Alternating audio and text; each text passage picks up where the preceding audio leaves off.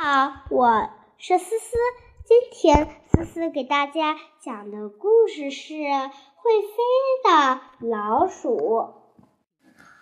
山坡上开满艳丽的花朵，森林中所有的鸟儿都来到这里，它们要比比谁的本领大。百灵鸟。好听，大家让他先说。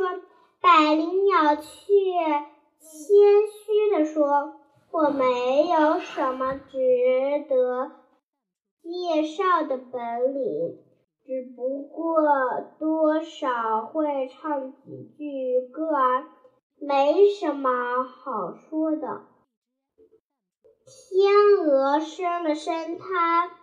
的美丽的长脖子说：“我能在陆地上生活，也能在水中栖息，还可以在蓝蓝的天上飞行。”树洞里的一只蝙蝠听见了，也忍不住探出头来喊道：“你们好！”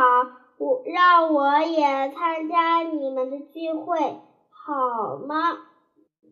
一边去一边去，八哥不屑地说：“在鸟类里，就属你长得最难看，像只老鼠一样。我们不欢迎你，快点离开吧。”蝙蝠很伤心，他感到自。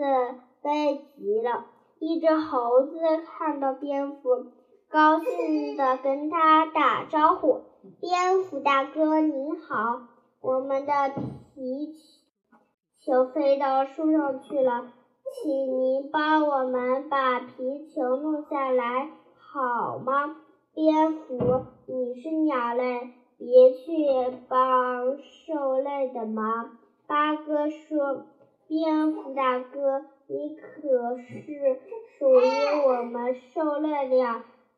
小猴说，而且是最机灵、最伟大的兽。你看，我们都不会飞，你可你呢，却能像鸟儿一样在空中自由飞翔，还能边飞边捉蚊子呢。应该。你应该为自己感到骄傲。蝙蝠高兴极了。是的，那只兽能像自己一样在空中飞翔呢。于是它一跃而起，飞到树上，用翅膀把把球打到地上，然后兴奋地喊道。我是兽，我是一只会飞的兽。